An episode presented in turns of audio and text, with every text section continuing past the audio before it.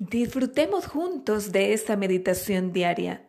Jesús gana. Para hoy, su pacificación. Deja tu ofrenda allí delante del altar y vete.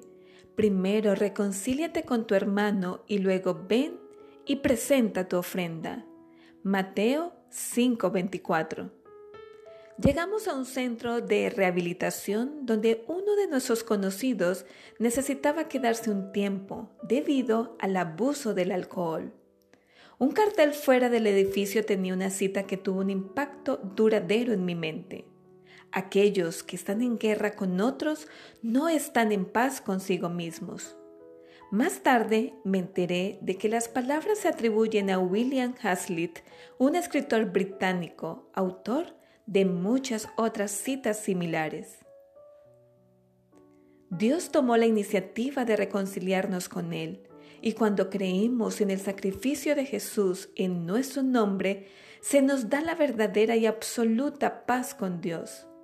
Por lo tanto, habiendo sido justificados por la fe, tenemos paz con Dios a través de nuestro Señor Jesucristo. Ese es un principio básico del Evangelio no ganamos nuestra paz, pero tenemos paz a través de Jesús. Esta es la dimensión vertical de la paz. Habiendo recibido este don divino a través de Jesús, sus seguidores deben permitir el desbordamiento de esa paz en sus asuntos diarios con todas las personas. Y allí está representada la dimensión horizontal convirtiéndose en pacificadores en la medida en que depende de ellos. En el Sermón de la Montaña, Jesús se dirigió a esto, pronunciando una bendición sobre los pacificadores. Bienaventurados los pacificadores, porque serán llamados hijos de Dios.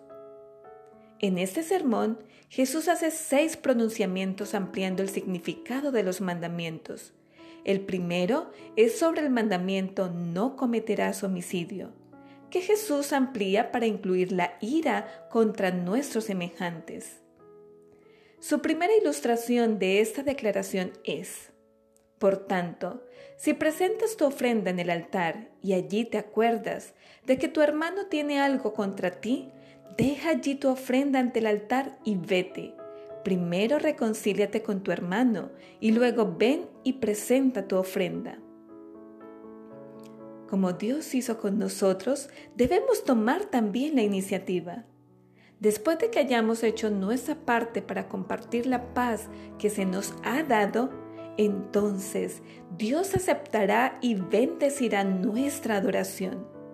Compartamos la paz de Jesús que hemos recibido Benditos sean los pacificadores, porque serán llamados hijos de Dios.